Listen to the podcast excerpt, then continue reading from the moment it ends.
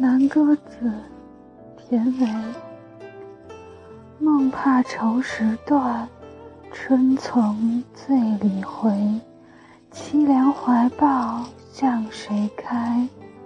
谢子清明尺后北阴催。柳外都城绪，栏边半是苔。多情连燕独徘徊，依旧满身花雨又归来。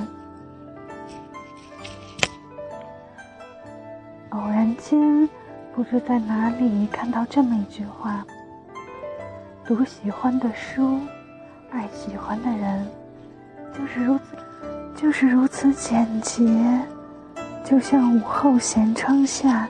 刚刚绣好的幽兰，几片叶，两三朵花，甚至连颜色都没有，又像是浮在桌案上，打了个盹儿，做了一帘清梦。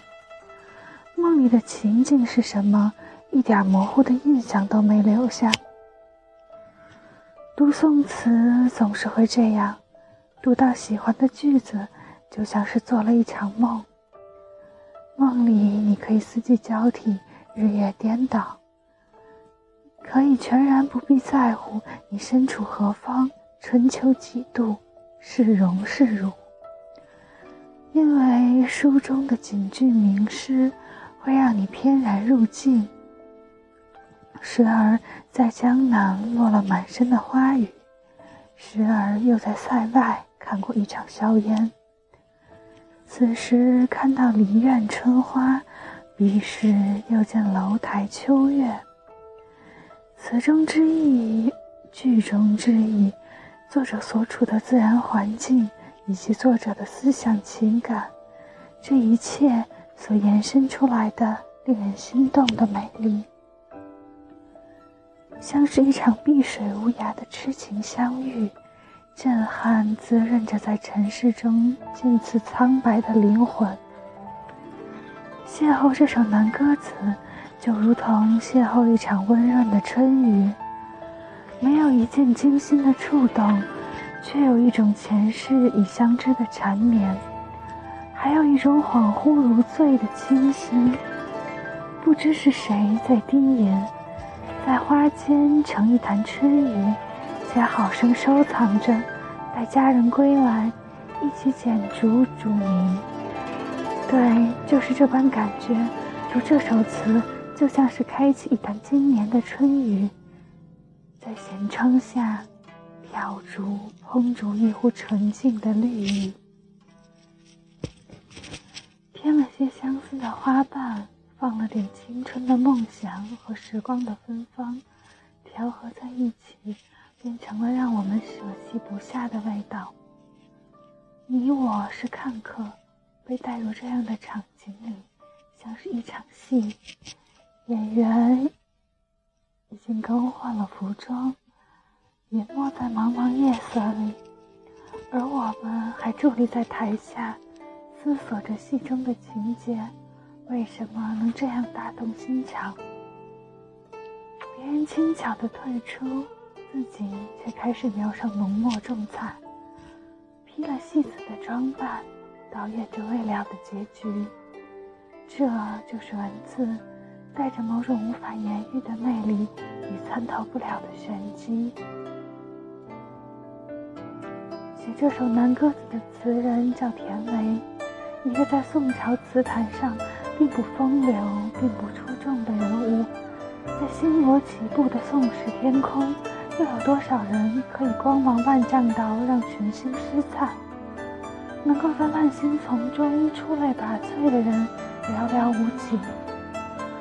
许多人遵循着星象的排列，做自己独立的那颗棋子，也许光芒微弱，却依旧可以照亮行人的路。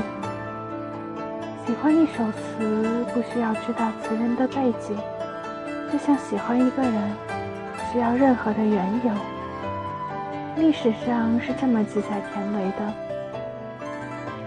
田维生卒年不详，字不伐，籍里无考，善琵琶，通音律，正和味，称大圣府典乐，宣和元年罢典乐为乐令，全宋词存词六首，有千欧集，田为才思与万艺勇抗衡，词善写仁义忠士，杂以俗言俚语，取自妙妙，常出含三个词牌的联语。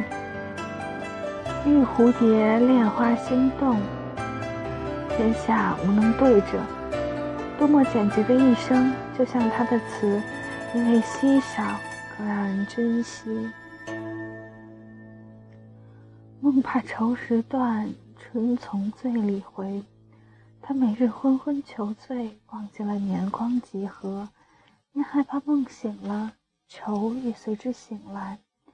可春光却还是在醉梦里悄悄地回来。他睁开眼的时候，看到的是阳春三月，烟景无限。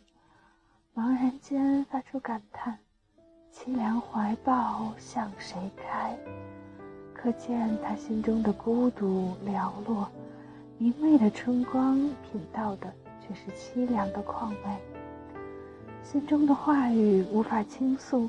亦找不到那个可以倾诉的人。时过境迁，我们真的不知道田维究竟为了哪个红颜如此愁闷难解，为了谁如此醉生梦死。但我们知道，有一个女子占据了他宽阔如海、狭窄似井的心灵。我们所能看到的，也只是一个男子被命定的机缘左右，束手无策的时候。只求一醉不醒，如此的心境才会看到大好春光，却意兴阑珊，无心踏青赏春。蝎子清明时候被莺催，这里的蝎子是唐宋的俗语，少许一点点的意思，在此处是形容清明时节的春光短暂，仿佛品完壶中酒。做一场南柯梦，春光就没了。枝头上婉转的黄莺，并非在为春天低唱欢歌，却是在催春老去。这醉里醒来所邂逅的春光，不曾抹去心头愁绪，反而似梦幻泡影。如此匆忙离去时，连一个回眸也没有抛下。最喜欢这句“柳外都成絮，栏边半是苔”，自然清新又古朴沉静。飘飞的柳絮是在和春天做无言的告别，而栏杆边苍绿的苔藓，告诉我们这儿有一段被搁浅的光阴。词人一直沉浸在杯盏中，已经许久不曾凭栏远眺了。因为远方太远，他想念的人也许永远不会回来。只有多情莲艳独徘徊，依旧满身花雨又归来。燕子多情，不忘旧时主人，带着满身的花雨归来。然而，它在帘外飞旋，静静的徘徊，是因为看不到主人当年的欢颜而心中迟疑吗？他察觉到主人身边的红颜已不知踪影，燕儿也知人心思，也懂物是人非的凄凉。此时的他希望披着满身落花归来的，是他日夜思念的人儿。可人却不如燕儿，燕儿还会思归，而人却真的一去不复返。当年他们在春天的渡口挥手。是诀别。